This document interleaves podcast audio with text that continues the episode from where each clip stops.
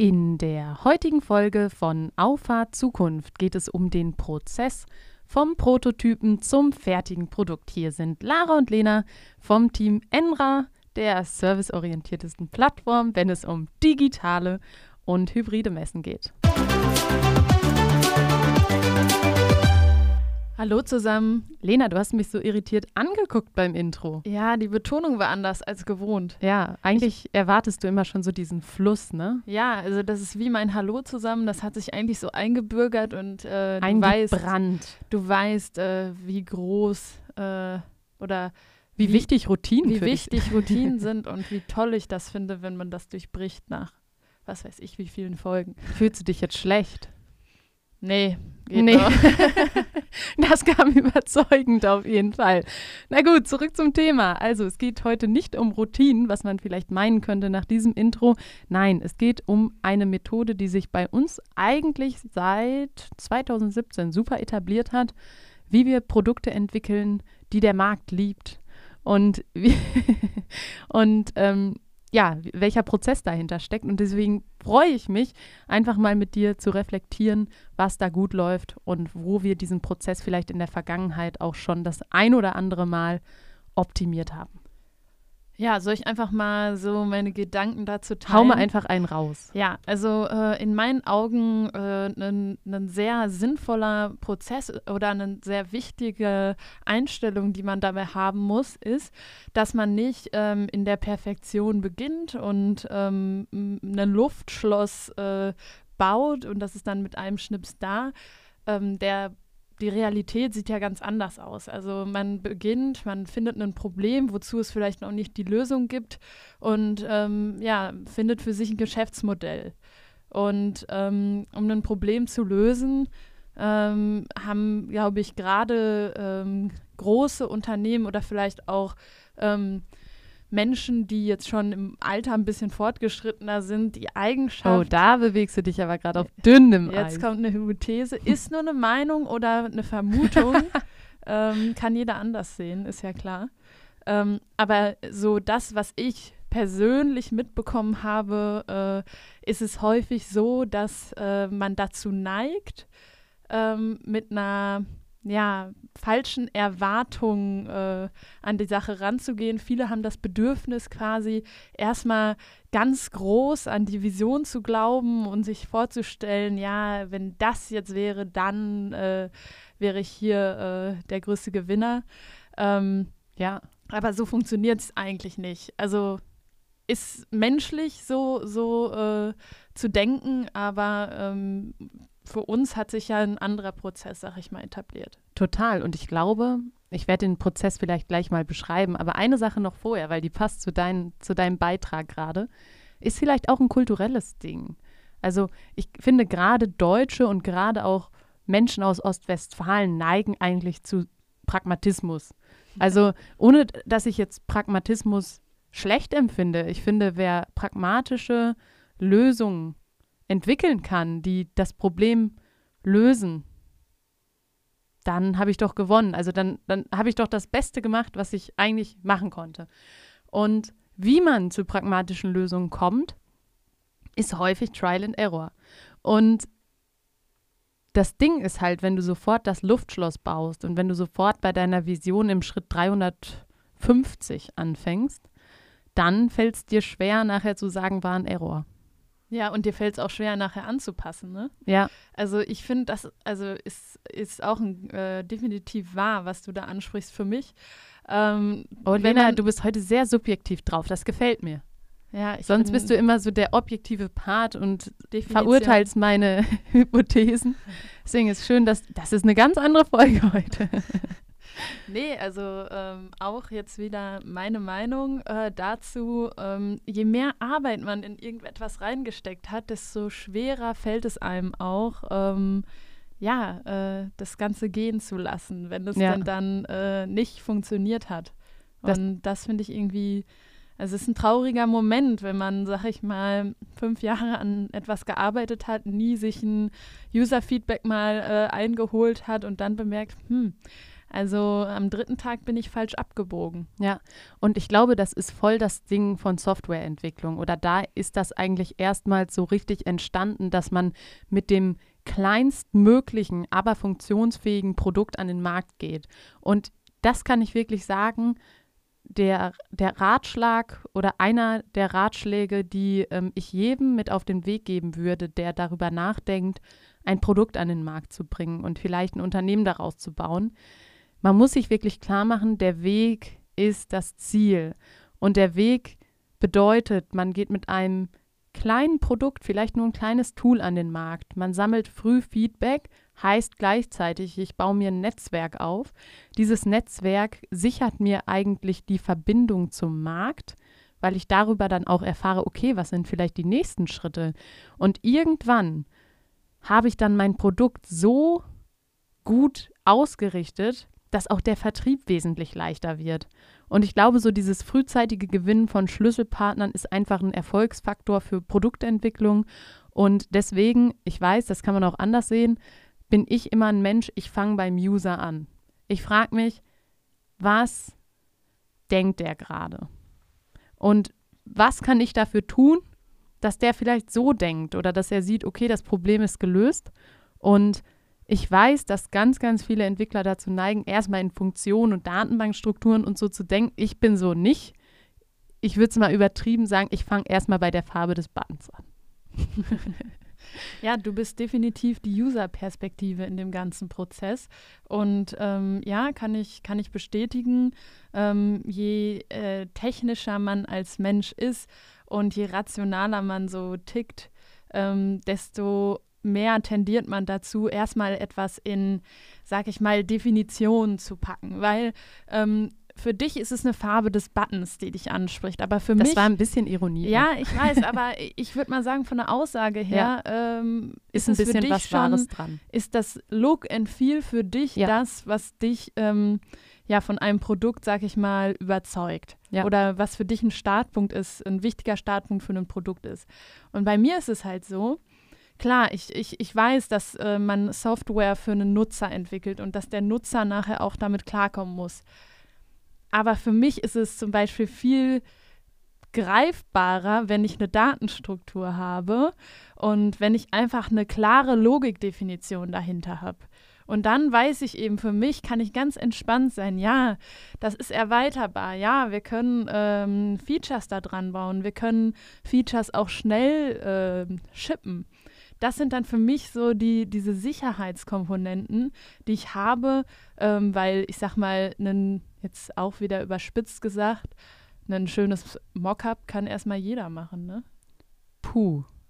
Ja, es klang jetzt beleidigend und äh, arrogant. Ich, äh, also das, so ist es nicht gemeint, ähm, weil mir natürlich bewusst ist, dass das, was äh, der User sieht und bemerkt, nachher auch ganz klar vom Design abhängt. Da möchte ich auch gar nicht irgendwie irgendwas relativieren, aber für mich ist es so, das Design an sich äh, gibt mir noch nicht die innere Sicherheit zu sagen, ja, wir sind in der Lage, das äh, zu Termin XY hier umzusetzen und ähm, komme, was wolle, wir sind aufgestellt. Ja, da, das verstehe ich auf jeden Fall. Aber, und jetzt kommt das Aber, wenn du anfängst, ein Pro Produkt zu entwickeln und Feedback haben willst, dann kann der User mit einer Datenbankstruktur wenig anfangen. Das stimmt. Womit der User aber was anfangen kann, ist, wenn du ihm zeigst, wie könnte das aussehen? Mhm. Und wie könnte ich dein Problem lösen? Und dann sagst du einfach mal, hier an dieser Stelle kannst du das und das machen und hier kannst du das und das machen. Was, was sagst du dazu? Wie, wie findest du das? Ja, klar, von der Perspektive verstehe ich das komplett. Aber du hattest das so ein bisschen formuliert, dass manche Developer dazu neigen, äh, erstmal alles zu definieren, bevor sie sich Gedanken machen, wie das nachher aussehen soll. Und ich wollte nur den Hintergrund geben, warum das der Fall ist, weil ähm, Design und Funktion ist immer ein Kontinuum, das spielt immer zusammen. Ja, das stimmt. Und das kann man einfach nicht separat sehen. Klar, wenn man jetzt ein Feedback haben will und sagt, Prototyp ist für mich erstmal vielleicht ein ganz dummer Klick-Dummy, der eigentlich gar nichts kann, ähm, außer schön aussehen und ähm, zu beschreiben, ähm, ist es das, was der User oder ist das, was der User sieht, auch das äh, oder darin interpretiert, ähm, auch das, was ich damit erreichen möchte. Klar, eine Ja. ganz wichtiges, wichtige Validierungsstufe. Weißt du, wenn ich so an die Anfangstage unseres Unternehmerseins zurückdenke, dann erinnere ich mich auch an so ein paar Veranstaltungen, die man dann so besucht hat, ne? alles so rund um Gründung und man hat ja versucht, möglichst viele Erfahrungen von anderen aufzusaugen, um irgendwie, und wenn, wenn so ein Abend nur einen kleinen Hinweis brachte, war es ein erfolgreicher Abend. Und zu dem Zeitpunkt habe ich mir immer gedacht, also das wurde ja wirklich übertrieben kommuniziert, ne? dass man früh anfangen soll, Feedback einzuholen, User mit in, zu integrieren. Und ich habe das damals, ehrlich gesagt, damals, wir sitzen wieder auf dem Schaukelstuhl, ähm, ich habe das damals nicht, nicht so wirklich geglaubt, dass das so wichtig ist. Und wenn ich dann zurückblicke, weil da war immer so, eine, so ein typischer Kommentar, ja, müsst ihr einen Fragebogen machen, dann geht er mal in eine Innenstadt und holt dann ein paar User-Feedbacks ein, bla bla bla. Und ähm, wenn ich jetzt aber so zurückblicke, dann ist eigentlich genau das, das, was wir gemacht haben. Ja, also ähm, an sich von Oder der, primär Arne. von der Quintessenz ja. Aber was man halt sagen muss, äh, dadurch, dass man Methoden definiert ähm, und man eigentlich kein, kein Beispiel hat, äh, an de anhand dessen man das anwenden kann, weil jeder auch ja was anderes mit, äh, mit äh, seinem Gründungsvorhaben ähm, verbindet, ähm, fand ich diese Methoden immer so, ja, klar, jetzt machen wir hier einen Fragebogen und dann sprechen wir Leute an. Also und gehen in die Innenstadt und sprechen Leute an. Ähm, klar, also wenn ich jetzt meine Zielgruppe in der Innenstadt ähm, wiederfinde, Ja, ne, ja. dann macht das auch Sinn. Aber in unserem Kontext, deshalb haben wir das wahrscheinlich auch immer, äh, immer so als merkwürdig wahrgenommen, ähm, weil das Beispiel einfach nicht auf unseren äh, Use Case passte. ja, Aber stimmt. im Grunde genommen, ähm, jetzt so im Nachhinein, äh, kleines Learning, ähm, ist die Methode schon sinnvoll. Also ich äh, habe sie auch äh, als äh, ja, irrelevanter eingestuft damals, ähm, als ich das heute tue. Ja, aber es ist doch schön, wenn man irgendwie solche Sachen dann wiederfindet und vielleicht anders wiederfindet, weil das ist, glaube ich, auch der gesamte Prozess, wenn man Produkte entwickelt. Man ist natürlich immer, wenn man was entwickelt hat, schlauer als zu Beginn der Entwicklung. Und deswegen glaube ich halt, dass es voll Sinn macht, den, den Abstand zwischen zum Beispiel dem Publizieren von neuen Features möglichst gering zu halten. Also eine kontinuierliche Entwicklung und in jedem, wir arbeiten ja im, im Entwicklungsteam mit der Scrum-Methode, nach jedem Sprint ein Feature zu shippen. Und wenn es nur ein ganz, ganz kleines ist, was jetzt fertig ist und was man raushauen kann. Weil nur so garantiert man auch, dass man, ja, sag ich mal, User-Feedback bekommt. Ist aber auch ganz klar eine Einstellungsfrage. Ne? Also ähm, selbst wenn du jetzt sagst, ich habe da als Entwickler an dem Feature jetzt eine Woche dran gesessen und jetzt können wir es endlich shippen ähm, und dann äh, zeigt sich aber, dass das Feature nicht das bringt, was man sich vielleicht erhofft hat. Da muss auch vom, vom Mindset her, sag ich mal, erlaubt sein, dass äh, dieses Feature dann auch, sag ich mal, sag ich mal, ähm, äh, inaktiv gesetzt wird. eben, Ja. Ne? Und man quasi seine Arbeit auch äh, über den Haufen werfen darf. Gut, ich sag mal, sonst brauchst du kein Feedback. Nee, eben, also wenn du negatives Feedback nicht dazu nutzt, auch zu eliminieren. Ja, dann- nee, aber es gibt ja auch äh, die Einstellung, äh, dass man von sich aus sagt, nee, da habe ich jetzt äh, eine Woche Arbeit reingesteckt und das ist jetzt der Stand. Das bleibt jetzt da und draußen. Es bleibt. es bleibt, komme was wolle. Dieses Feature ist nicht streitbar. Okay, ja, das ist eine dumme Einstellung. Ja, aber so ähm, würde dieser Prozess, den wir verfolgen, nicht funktionieren. Das ja meine ich. gut, man das muss, stimmt. Man muss einfach auch sich darüber im Klaren sein, dass äh, Arbeit auch revidiert wird, Also von werden zehn, kann. zehn Features, die ich entwickelt habe oder die ich entwickle, waren bestimmt vier dabei, die nichts waren. Ja, aber ist ja auch völlig in Ordnung, ne? Und das Aber das Resultat ist halt ein anderes. Das ist so ein bisschen so das, was sie dir in der Schule erzählt haben, wenn du ein Schulpraktikum gemacht hast. ja, wenn es dir nicht gefällt, dann weißt du wenigstens, dass es nichts für dich ist. Ja, das So, fand ne? ich auch dämlich, Ja, weil ich da habe ich dann hochgerechnet. Stell dir mal vor, ich mache jetzt 100 Praktika Sind und, alle nix. und sind alle nichts. Dann weiß ich 100 Mal, was ich nicht machen will, aber die anderen 12.000 äh, Möglichkeiten habe ich nicht betrachten können. Ja, aber ähm, mein Punkt war jetzt ein anderer. Ja, aber das äh, wollte ich nochmal klarstellen, weil das beschäftigt, das hat mich wirklich an dieser Aussage Ja. beschäftigt. Du warst schon ähm, wieder bei Schritt 3000 Ja. sowieso und sahst dich in einer Endlosschleife an Praktika. ja, Ja, schrecklich. nee, aber ähm, Was meintest du denn? Dann habe ich Ja, deinen Punkt verpasst. ich meinte, dass ähm, wenn man oder wenn sich jetzt herausstellt, dass dieses Feature eben nicht das bringt, was man möchte, ist das Resultat, dass man das Bewusstsein hat. Aha, okay. Ne? Also das ist das Macht Sinn, ja. Argument, ja. Ja, das Hast du verpasst, aber ich habe es jetzt auch noch mal mit dem Textmarker hervorgehoben. Ja, in mir äh, ja, tat sich schon so eine richtige Diskussion auf. Ja, du warst noch bei deiner Horrorvorstellung im 3000. Praktikum. Ja, die Frage ist, wer was, was wäre ich dann geworden? Hätte ich damals mein Praktikum nicht äh, bei der Lokalzeitung gemacht? In der Ich- Sportredaktion. Ja, also. Dann hätte ich ähm, jetzt nicht so ein, so ein cooles Podcast-Studio auf jeden Fall. Ja, obwohl, so weit ist es ja nicht entfernt. Es hat was mit Medien zu tun. Irgendwas mit Medien. Irgendwas mit Medien. Ich verstehe darunter Fluidmechanik, aber das ist ein anderes Thema. Ja, darauf sollten wir jetzt nicht eingehen. Es wird Zeit, zusammenzufassen, was wollten wir eigentlich in dieser Folge sagen.